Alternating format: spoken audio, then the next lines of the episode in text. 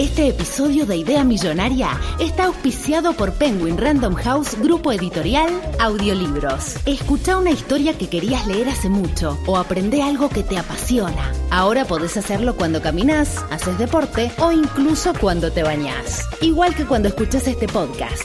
Entra a escuchar.com.ar barra Idea Millonaria y encontrá tu próximo audiolibro ahora.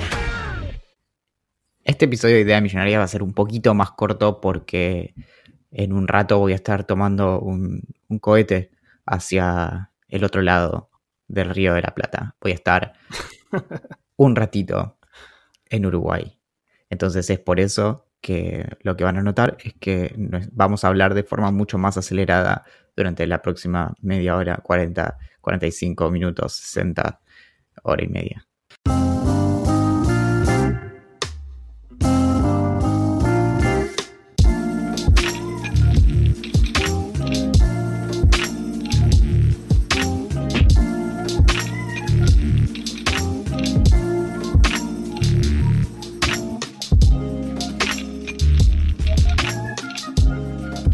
Hoy lo escuché en las noticias. Sé que en otros países ya se puede, pero pensé que me iba a morir antes de verlo aquí. Esto es un nuevo episodio de Idea Millonaria. Mi nombre es Valentín Muro y soy la persona que habla en este momento.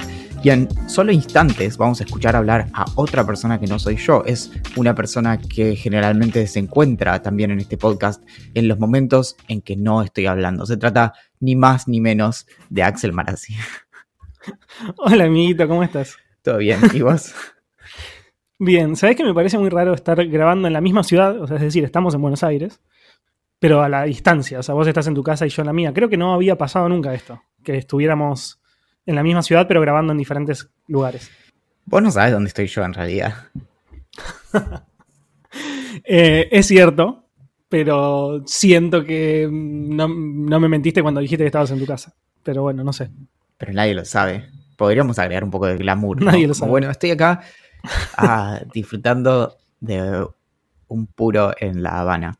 Eh, hablando de puros, varias cosas. Tengo ¿Qué? varias cosas relacionadas al tabaco para comentarte y me las quiero sacar de encima, me las quiero sacar de, del pecho. Y no me refiero precisamente a depilarme, aunque hace poco descubrí, eh, nuevamente, ya habíamos hablado una vez que me gustaba, que me había gustado depilarme las piernas con la eh, máquina para recortarse la barba, ¿te acordás?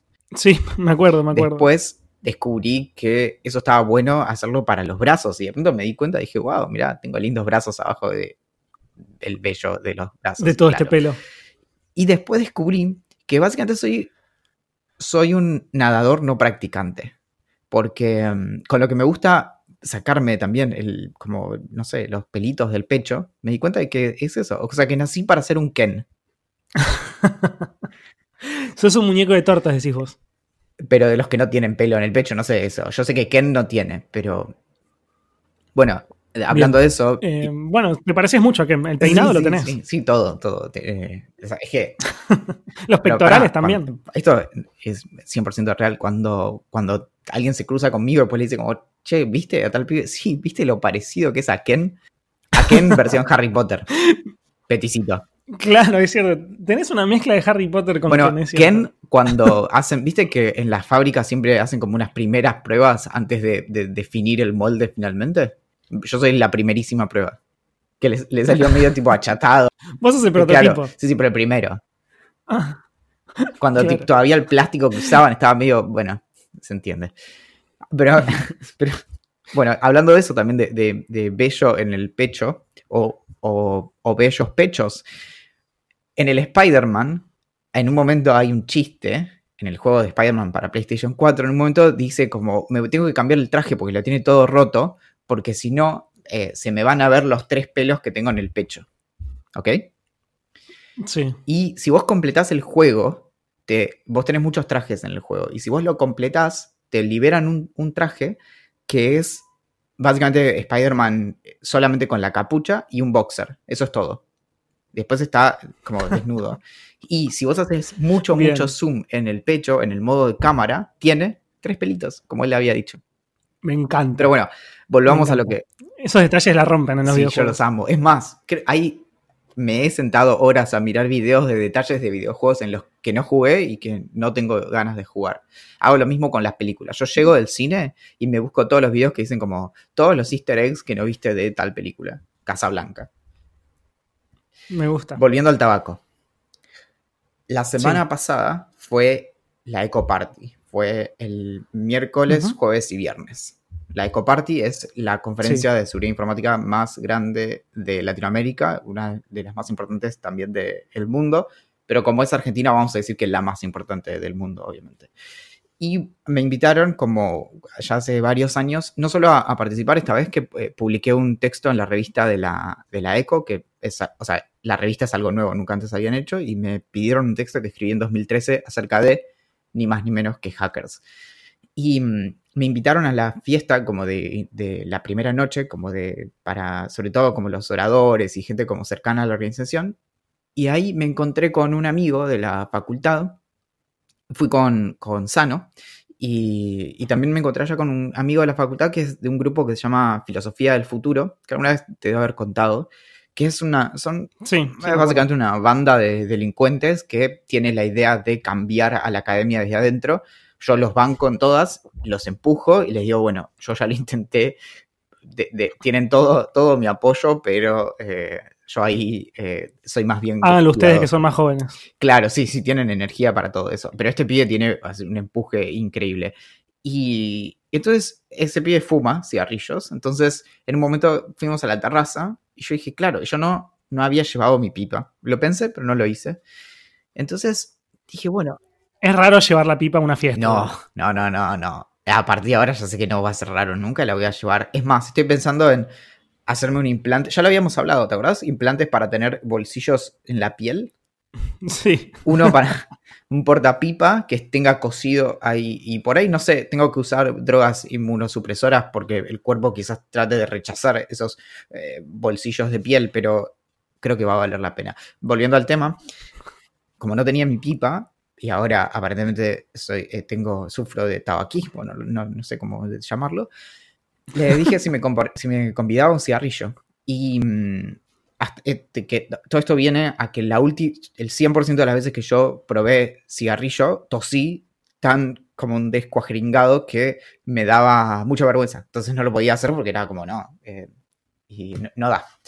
Y esta vez no tosí, primero porque tampoco trago el humo, porque con la pipa es así. Y, lo hice más como, como para ser cool, digamos, ¿no? Y, mm, y no me gustó.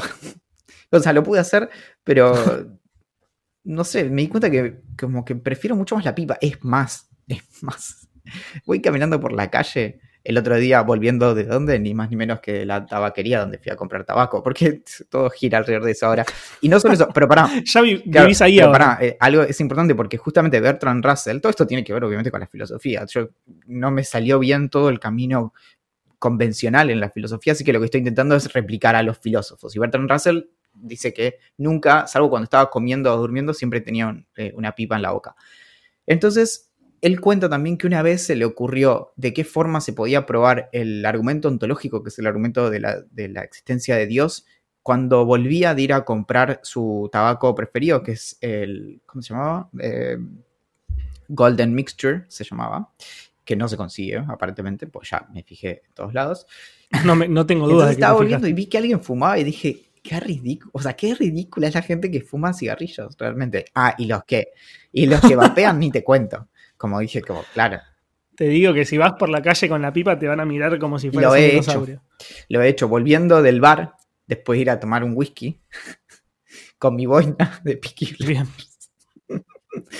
Volví por, por Santa Fe y nada, y como observando, ¿no? Filosofando. Filosofando ebrio a las a la una y media de la mañana y paré en un McDonald's a comprarme una hamburguesa con mi pipa. Entendiste absolutamente todo. Em, pero todo esto viene a que en este momento. Sí, es muy largo, pero eh, todo esto viene a que en este momento yo estaría fumando mi pipa si no me hubiera pasado que. Viste que te conté que fui a la tabaquería a comprar tabaco y que no sé qué. Bueno, me puse creativo y compré uno nuevo que no había probado.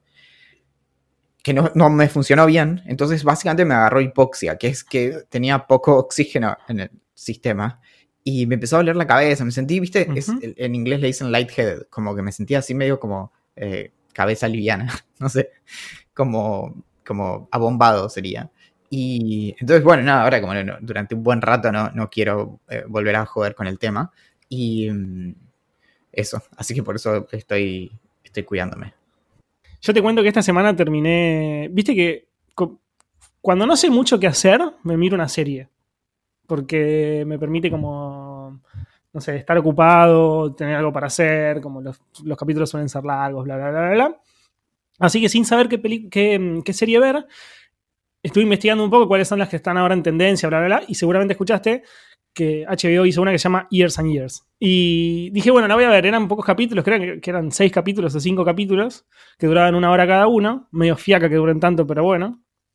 Y aparte hablaba como el de futuro distópico, como que se rompe todo, Internet llevado al extremo, el Brexit llevado al extremo, Europa bardo, Estados Unidos todo mal. Y la empecé a ver.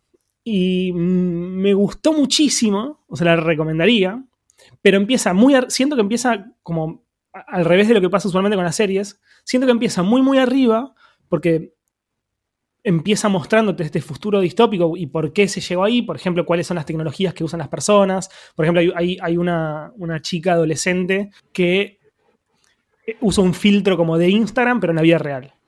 Y habla con sus padres, con su familia, a través de ese filtro. Entonces vos la ves como con aspecto de bebé y cuando responden, cuando, cuando ella habla, habla como si fuera un bebé.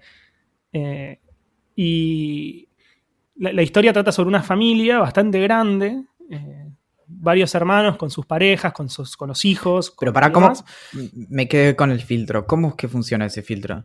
O sea, la gente, la gente la ve filtrada a ella. No, la gente la ve como una especie de máscara virtual eh, que está delante de su cara. Como si fuera una máscara de verdad, pero es una máscara tecnológica que te cambia el aspecto de tu rostro y cambia el, el sonido de tu voz. Como que lo proyecta, diría. Porque no es que lo ven a través del teléfono. sino- Exactamente. claro. No, no, lo proyecta. Es como una especie de casquito que te pones, pero mínimo. No es tipo el Oculus. Sí, Eh, mínimo y te proyecta un filtro. Y vos el filtro lo vas cambiando y pones el filtro que vos quieras. hermoso. Y, y esta, y esta piba como que se refugia en eso para poder esconder sus problemas y hablar con su familia, pero a través de, de- de esta tecnología que la separa un poco. Es como estar chateando, ponerle en vez de hablando directamente, o como haciendo una videollamada, por decirlo de alguna manera. Claro.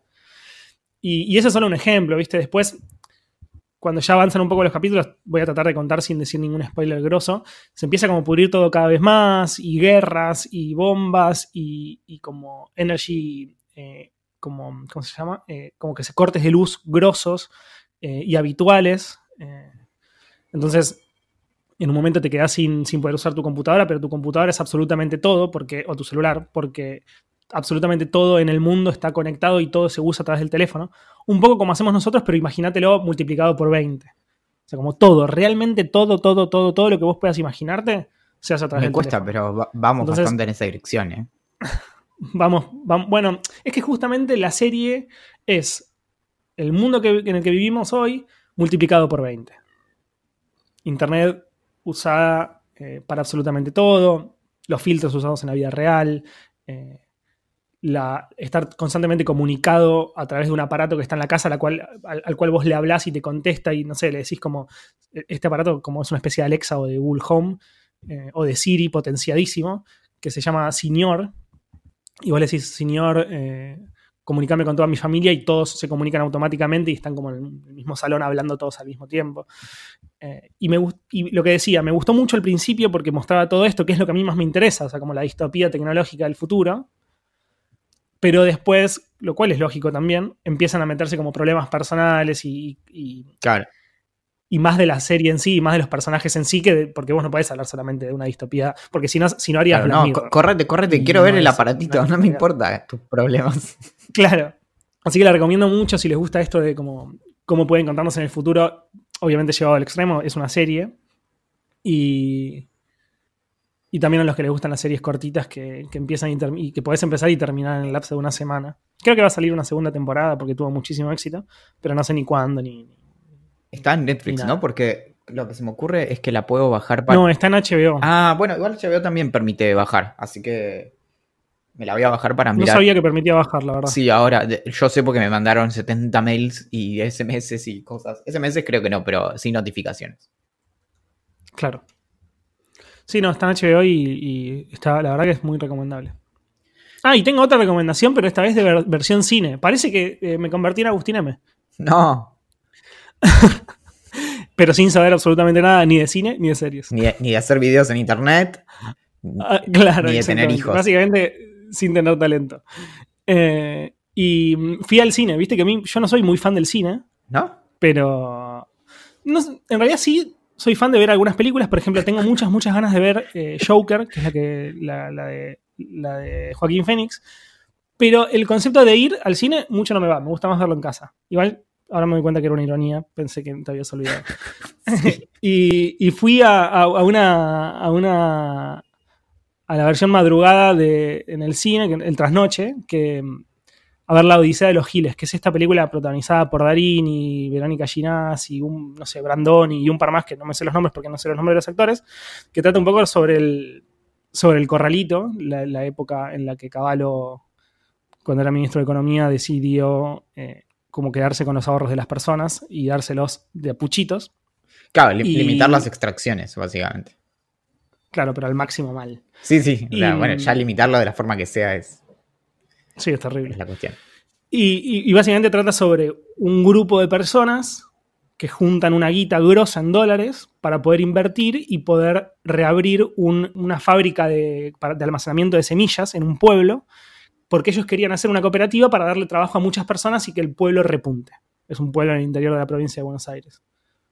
Y mm, bueno, y ahí empieza todo el bardo. Básicamente se junta una guita muy grosa, se pone en el banco, explota el corralito y ahí empieza como la, trama de la película, a ver qué carajo pasa, cómo la recuperás. Yo no, además de que no me gusta ir al cine, en general, como no veo mucho cine nacional, sí vi las, la- la- las grandes películas, tipo Nueve Reinas y demás, esta película me pareció fantástica. Pero fantástica, de las mejores películas argentinas que vi. Eh, me gustó realmente mucho. Igual, ojo, porque cuando yo vi el avance en el cine, o en algún lado, ya no sé, sí, probablemente en el cine, creo que le dije a Mayra, tipo, che, tenemos que, o sea, me, me gustaría venir a ver esta peli. Como que me compró ya, no me la tuvo que vender nadie. Viste que a veces hay películas que, te- que alguien te tiene que decir, como yo sé que te parece que es una cagada, pero tal cosa. Sí, sí, no, está claro. Bueno, y esta, yo, yo- yo tenía muchas ganas de ir a verla. Ingrid me dijo como, che, pinta ir. Eh, sí, vamos, era, creo que era viernes o sábado, así que fuimos al trasnoche. Y me sorprendió, me sorprendió porque la pasé muy bien. Muy, o sea, como ni, no tiene nada malo la película. No tiene nada malo. Tiene algún que otro detalle que no, no se la crees mucho, pero bueno, nada, es una ficción. Eh, pero está muy buena. Yo te quería contar algo, porque yo sé que a vos te preocupa mucho la ingeniería genética. Sin duda. Y ho- hoy leí de esas cosas que me llegan, probablemente porque Google me las sugiere o lo que sea, una historia que, que me pareció como, la tuve que ver dos veces porque dije, realmente eh, estamos haciendo este tipo de cosas. Y vos sabés que soy la persona más pro ciencia que existe en probablemente en el cono sur, que vos me decís como transgénico u orgánico y te digo, no, el orgánico que malo, solo quiero cosas que sean transgénicas, eh, dame glifosato en el desayuno, todo eso. Vos- yo soy eh, Vas un poquito en contra de la corriente actual, básicamente. yo soy esa persona, sí. eh, tráeme evidencia o andate.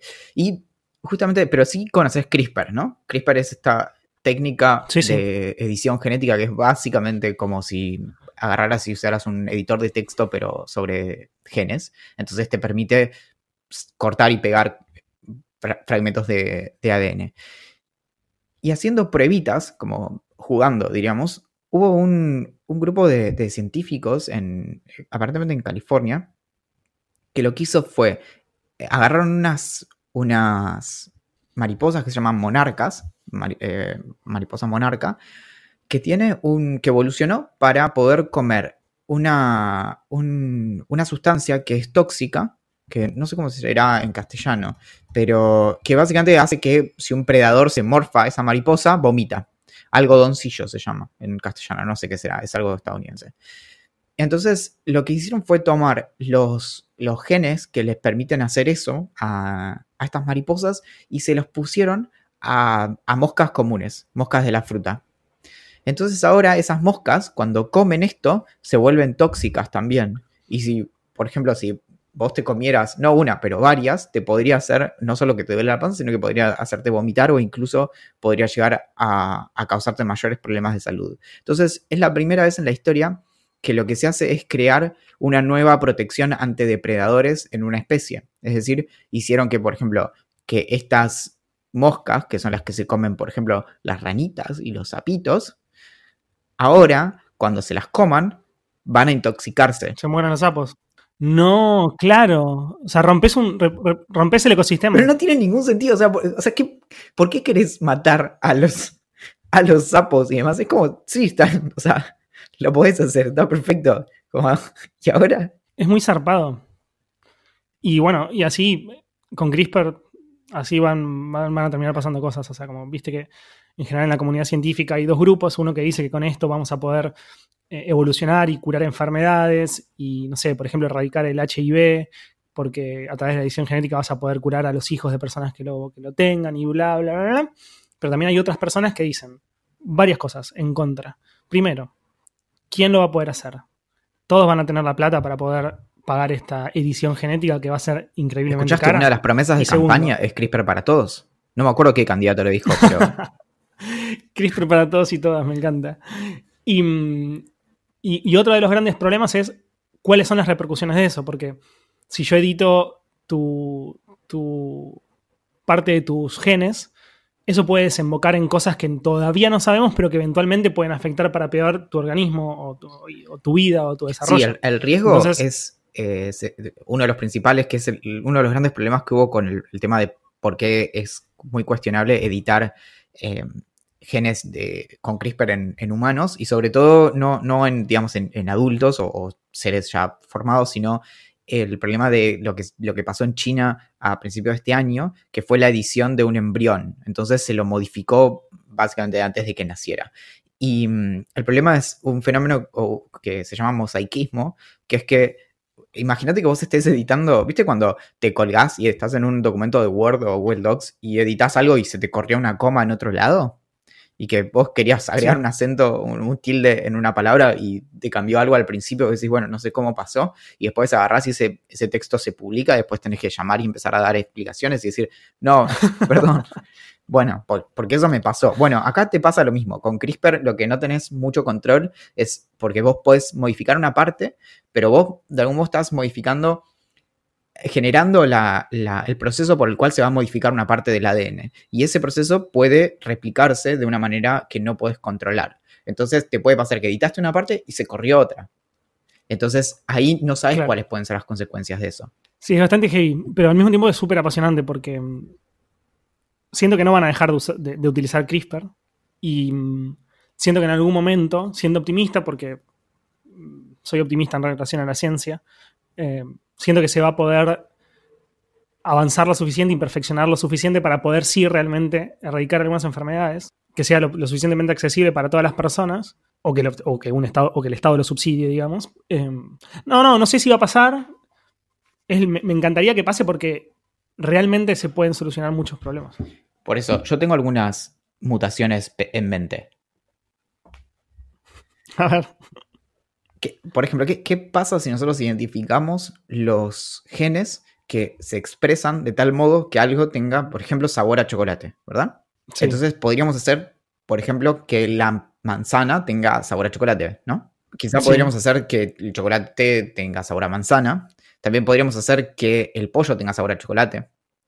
Podríamos hacer que las hamburguesas tengan sabor a, a pollo y sean de carne vacuna. yo preferiría que tengan gusto a carne, pero bueno. bien. Podríamos, bueno, también algo que me parece muy interesante es algo que se, es una de las cosas que se suele hacer, que es modificar, por ejemplo, ciertas bacterias para que larguen una, por ejemplo, un color en el agua, tiñan el agua cuando detectan una sustancia, por ejemplo, arsénico y demás. Y algo que es muy común también es modificar eh, animales para que eh, brillen, en, brillen frente a, por ejemplo, luz ultravioleta y, o, no, perdón, o luz infrarroja.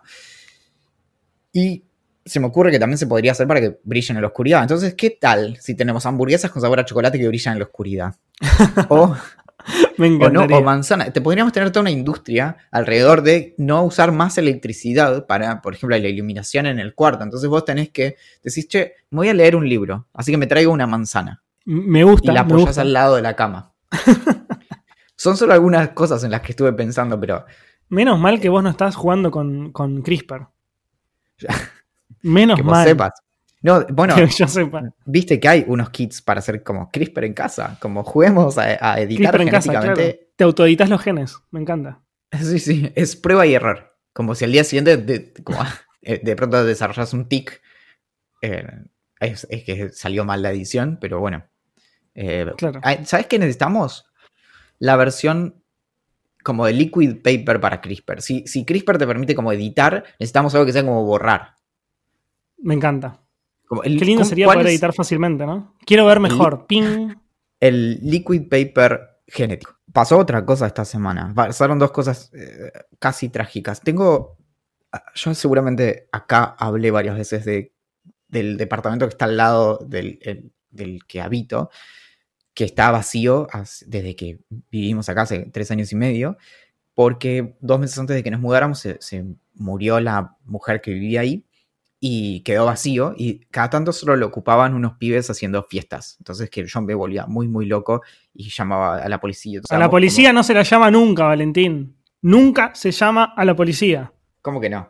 Nunca. A la policía nunca. Tenés que ir con un, con un martillito y decirle, chico, bajen, bajen el volumen porque voy a romper toda la puerta. Y después sus cabezas cuando pueda entrar. Pero la policía nunca. Claro, el chiste es que una vez hice eso y les toqué la puerta y entonces salió armario 1 y me dijo, ¿qué pasa? y yo le dije, no, bueno, lo que pasa es que no sé qué cuánto. Y me dijo, ah, bueno, sí. Y después salió armario 2 y entonces, y yo, bueno, eh, no, y... y alguna vez, igual, Me reimagino la situación. como, igual sí, yo, yo estaba re envalentonado, justamente, mirá mi nombre. Y, mm, Envalentinado, me encanta. Sí, sí. Y una vez me cruzo con el padre de estos y viene a casa, me- o sea, me toca el timbre porque no sé qué le había pasado. Ah, ya sé, eh, se le trabó la puerta. Entonces me pidió si tenía una pinza. Entonces le presto la pinza y trata de arreglar la puerta, no sé qué. Viene a casa, no, no sé qué hace, pero bueno, me devuelve la pinza y me dice, ¿puedo pasar al baño? Sí, dale, no pasa nada. Total, no tengo nada más que hacer que atender vecinos que me piden cosas cuando son padres de un ser deleznable que no me permite dormir el fin de semana antes de rendir un final. Pero sí, adelante. Viene al baño y ¿qué hace? Obviamente tapó el baño. Entonces me dice con, Me vuelvo con loco. cara, cara pálida, me dice, eh, ¿tenés un balde? sí, sí, ahí, No, fíjate uno ahí. Bueno, ¿y un mazapapa? Sí, bueno. Así que, y no lo pudo destapar. Y entonces fue como, toma la humillación. Y entonces ayer a la, a la noche yo estaba esperando, pedimos en el supermercado por internet como siempre la otra vez, y llegó el pedido y al día siguiente nos dimos cuenta de que no había llegado algo que es fundamental para mi vida, que son los eh, tetra, tetra, tetra, de leche. Sí. Y de leche. Y mm, entonces llamé para que el supermercado me lo mande de vuelta, no sé qué. Y me toca el timbre, mi vecino que me tapa el baño. Entonces me dice, hola, sí, perdón, ¿puedo medir tus ventanas? Y yo le digo, Ah, bueno. ¿Qué? Sí, porque eh, como estamos como remodelando el departamento, queremos ver cómo eran las ventanas originales, porque en el otro están modificadas. Bueno, así que vino y midió todas las ventanas. Estamos hablando de una, dos, tres, cuatro. Y pasó como a todos los ambientes de la casa, midiendo las ventanas, con, con su esposa, que además agarraba y apretujaba a Olivia, y Olivia no quería saber nada. Bueno, mide todas las ventanas vamos y le digo, ah, bueno, yo, siempre me pregunté cómo era el otro departamento, como los dos, no conozco ningún otro del edificio. Entonces dice, bueno, dale, ahora vienen. Entonces voy y ese fue el primer error. Entonces entro, nos muestra todo el lugar y nos cuenta, nos cuenta cómo una vez acá en una reunión de consorcio agarró a un tipo que, que le levantó la voz y entonces le pegué una trompada en la nuca y cuando se cayó lo casé del cuello y le dije, me vas a respetar. Y, Oh y yo tipo, claro, este es el padre del pibe que ponía la música fuerte, o sea, como, como de tal palo. Voy tal entendiendo todo. Sí. Entonces, bueno, ahí sentados, y el tipo, en, en- cuando, incluso cuando entró acá a casa, me hizo un chiste como respecto de la música. De, de hacer una fiesta o algo así. Yo dije, jajaja, sí, bueno. Voy a la casa, nos está recorriendo por el departamento, que está todo tipo dado vuelta porque es como que está todo como si ahí vivió alguien que se quedó en el año 75 y ahora le están sacando las cosas de adentro porque está todo tipo apilado mal. Tiene muebles muy lindos igual. Y me hizo otro chiste. Y al tercer chiste le digo, bueno, sí, yo qué sé, lo que pasó en ese momento, en este momento estábamos sentados en sillones enfrentados. Y yo ya estaba hace media hora Me con esta muero, me muero, Y me me, muero. había dejado, yo pensé que iba dos minutos, así que me dejé el celular en acá. Entonces, aparentemente, llegó al supermercado, no me encontró, no me pudo dar las leches. Yo no, no, no sabía nada. Y estuve casi una hora con este tipo. Y en un momento le dije, no, bueno, ¿sabes qué pasa? Entonces, y ahí me puse en modo filósofo. Entonces le empecé a argumentar, pero fuerte, es como en donde, viste cuando, viste cuando jugás al Guitar Hero, que te van pasando como los cuadritos y vos tenés que ir como tocando la tecla en el momento justo. Sí. Bueno, él estaba argumentando así, ¿entendés? Como ta ta ta ta ta ta ta ta ta ta ta ta así como con Yo sabes como le digo, mirá, me olvidé el celular y tengo unos temas de laburo, voy a buscarlo. No vuelvo nunca más. Mm. Entonces, bueno, Me escapo. Sí, sí, sí. Pero bueno, le dije todo y a todo esto la, la mujer me empezaba a mirar y me empezaba a dar la razón y decía, sí, no, la verdad es que sí, claramente esa mujer no es la madre de los pibes. ¿Por qué? Porque decía como, o sea, medio que decía como, sí, la verdad es que no da. Y yo le decía, mira, la verdad este departamento está vacío hace tres años y medio y aunque seas el dueño y todo lo que quieras, vos caes un, un viernes a las nueve de la, de la noche y te vas a las cinco y media de la mañana y en el medio eh, se escucha todo en los pasillos, los pibes gritan, tocan la guitarra y yo qué sé, y después ni siquiera es tu vecino, como no cae bien. Entonces, bueno, no sé. No, no, no, olvídate. Y mm, así que le hice toda esa argumentación y le hablé de la importancia de la comunidad y el bien común y dije, Hobbes, bueno, eso, le dije, no le dije Hobbes, pero dije, Hobbes te, te tengo, sí. Valen, ¿querés que contestemos a unas preguntas? Yo no tengo claro si te tenés que, si te tenés que ir eh, a tomar eh, el Dale, sí, para tenemos a- exactamente 10 minutos. Gimme, gimme da trompeta. Sí, uy, uy, pará, la, la guardé en la, en la valija, pará, eh, que hablo, Uy, apurate porque pará, no, no, acá no está. Si supiera lo que está haciendo. Para mí esto es un misterio. Ahí está. la, la saqué del estuche. Y bueno, Dale, a ver. A ver. Ay, no. Para, para que no, no, la, no la- no la había limpiado.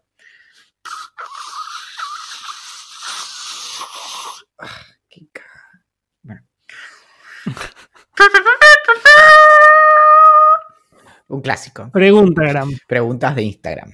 Bueno, para que la guardo de vuelta. Bueno, nos pregunta Candela Iglesias, ¿cuál es el personaje de serie, película o libro con el que más se identifican? Qué difícil. Batman. Qué difícil. Yo tuve etapas. Eh, Por etapas me identifiqué mucho con Holden Caulfield de, de, de Catcher in the Rye. En otro momento me identifiqué mucho con Jack, con Jack Kerouac. Ay, no me acuerdo el nombre del. Bueno, ahora me va a venir, pero con el personaje protagonista de On the Road. No sé por qué, porque el chabón era un falopero que viajaba por Estados Yo Unidos sé por qué. sin un peso. Y no soy así, pero qué sé yo. Tenés como esa empatía. Y después me, me- me- me identificaba con Christopher McCandless de Into the Wild. De nuevo, no hay motivos porque yo soy totalmente diferente a, a- a ese grande que se murió por comer algo eh, que, envene- que envenenaba, pero mm, me sentí identificado. Creo que con el, la prim- el primer personaje con el que me identifiqué fuerte, Dexter, el del laboratorio.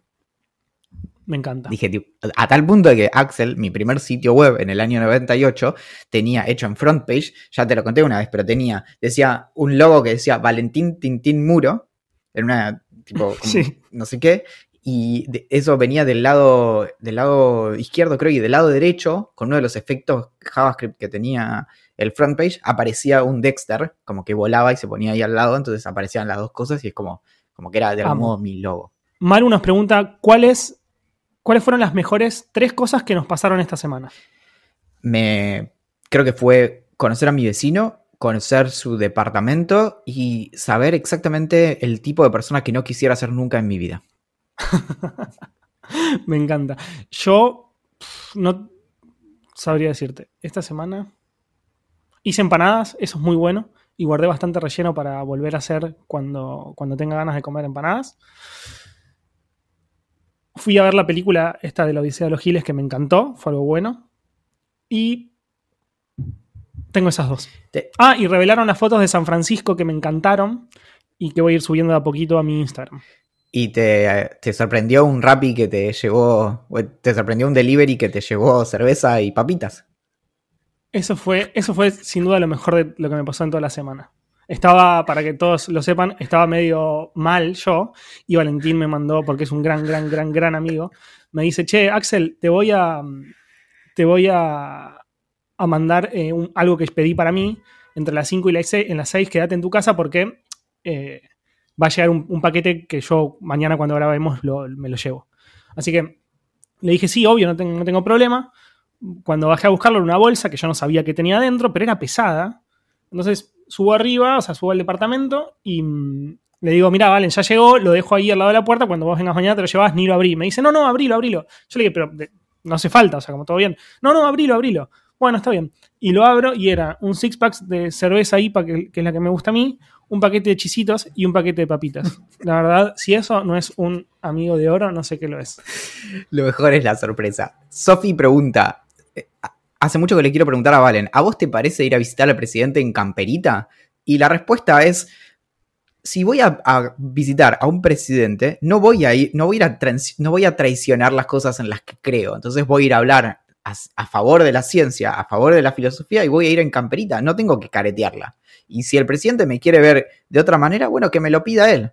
Me parece muy bien, me gusta. Creo que esta pregunta ya nos la hicieron, que Shelby seríamos, no el que querríamos ser, sino el que seríamos realmente. Y yo eh, diría, lo más cercano a un Shelby que puedo ser es Finn, que empieza teniendo muchísimo miedo, que se mea cuando le apuntan con un arma. Es- eso es lo que me pasaría a mí si me apuntaran con un arma. Y mm, eso, creo que eso. Yo soy Curly. ya me había dicho. Nico pregunta, ¿por qué hay gente a la que le queda mejor la barba y a otras no? Eh, bueno, es lo que pasa con todo. A algunos les quedan mejor las gorras, a unos les quedan mejor el pelo largo, a algunos, como nada, tenemos facciones, cada uno diferentes que, que se ven bien dependiendo de los estándares sociales en- del lugar donde vivas. Yo supongo que tiene que ver también con la forma de la cara y si, tipo el peinado y el tipo de lentes que usa. O sea, medio que la cara es una composición de cosas. Entonces, por eso es que hay, hay Exacto. anteojos que te quedan bien y otros que no tanto y así. ¿Usaron alguna vez una aplicación de citas? Nos pregunta, nos pregunta Fede. Yo no, yo no usé. Yo creo que me faltó Grinder, que es esta, que es para eh, gays varones. Pero después, a ver, usé Happen, que, no, que es por proximidad, no, no me parece muy copada. Tinder, que todo el mundo conoce Tinder. Bumble, que es tipo Tinder, pero eh, cambia la manera en que se comunican las, las mujeres. Básicamente, las mujeres tienen que hablar primero con los varones, o si no, como que se pierde el match. Ok, Cupid es muy divertida porque te hace muchas preguntas. Y después, una vez me bajé una muy bizarra, de esa que tipo era como Made in Irak, andás a ver, que era para, pero porque me moría realmente de intriga, que era como para organizar tríos o cosas así. Entonces es como que vos machabas como, no de a uno, sino como con dos personas, ¿entendés? Mirá vos, no Pero, la conocía. sí, de hecho no me acuerdo. Era, eh, igual la andaba mal, o sea, como que nunca, o sea, nunca pude ni, ni llegar como a la instancia de los matches, porque imagínate la matemática compleja, porque tenés que machear para dos lados. Si son tres personas que no se conocen, pero Claro. bueno, nada. Nos pregunta Gu Ponce de qué forma se puede informar reemplazando Twitter. O sea, él actualmente se, se informa utilizando Twitter.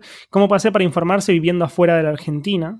Lo que yo diría es bastante obvio, pero si no usa. Yo uso mucho más Twitter que, que- que le- que el consejo que te voy a dar ahora, pero es entrar a varios diarios que tengan visiones diferentes para poder formar la tuya. No sé, entrar a Página 2, entrar a La Nación, entrar a Clarín y entrar a Infobae. eh, y en base a eso, eh, informarte. O yo, No se me ocurre. yo creo que escuchar este podcast alcanza. Creo que todo lo que hay que saber sobre la actualidad argentina está en, en estos minutos. Sin duda. Luana Ambrosio nos pregunta eh, ¿a qué país eh, viajaríamos si pudiéramos viajar a cualquiera para estudiar su cultura e idioma? Mm. Yo a Francia. Oh, oui. Sí, Francia, Francia o Inglaterra. Mandamos un saludo muy caluroso a Louis y François, que hoy no pudieron venir. Exacto. ¿Y vos a dónde irías? Si es para, para aprender así realmente como la distancia y todo eso, se me ocurre algún lugar en Asia, como Asia profundo, pero que no fuera precisamente China, sino como, no sé, Mongolia, ¿entendés? Como algo como algo así, no sé. Tibet. Me gusta. Nos pregunta Elvio Croce cuál es la mejor marca de pipa. Yo no tengo la más mínima idea, así que podés Yo contestar. tampoco. Por lo que estuve viendo, podés encontrar un montón que son como marca pirulo y que están bien. O sea, la, la podés revisar vos también, como el tipo de madera y eso. Y hay mucho como artesanal prácticamente. Hay algunas cosas que fijarse, como de cómo está construida, el tipo de madera y eso, pero después, no sé, supongo que hay marcas, pero la verdad es que no, la- no tengo ni idea, todavía no llegué a ese punto donde te puedo decir sí. De, de hecho, me pierdo bastante en los sitios y foros de pipas, te dicen como, bueno, esa es una número 3, no sé cuánto, no sé qué significa. Claro. El Chifor Impula nos pregunta si mantenemos nuestras barbas. Yo- no, yo lo hago mal. Ok, yo suelo ir una vez cada mes y medio. Algunas veces, alguna, alguna parte del año voy una vez por mes, después una vez cada dos meses a la barbería y me corto el pelo y la barba. Después de eso, en general no me la mantengo. Tenía un aceite para ponerme, para hacerla un poco más suave, para acomodármela un poco mejor. La verdad dejé de usarlo porque tenía olor y no me, o sea, se me mezclaba con el perfume, entonces quedaba muy feo. Y aparte del olor de, la- del- de un aceite para barba no tiene absolutamente nada que se pueda comparar con un perfume bueno. Últimas dos preguntas. La de una, eh, Santi Saez nos pregunta algo que me parece que nos, nos hizo algo increíble con esta pregunta. ¿eh? Te va a doler el cerebro. ¿Creen en el destino? ¿Que todo pasa por algo? Y si no creen, ¿quizá es su destino no creer? ¡Wow! Eh, yo, no, yo, no, yo no creo en el destino. Yo creo que las cosas van pasando en, en base a las decisiones que vamos tomando. Sí, creo que hay algo de eso. eh, Y nosotros y otros, ¿no? Digo, no, no todo depende de nuestras decisiones, no es, no es solo meritocracia, es eh, como las decisiones que toman los demás nos afectan a nosotros, las decisiones que tomamos nosotros nos afectan a los demás y así vamos viviendo y superando obstáculos. Obviamente puedes encarar para un lado. Si querés ser programador y no estudias programación, se te va a hacer complicado, no te vas a levantar un día y saberlo. Entonces, empezá a estudiar programación, eh, practicá, bla, bla, bla, y eventualmente vas, quizás lo termines logrando.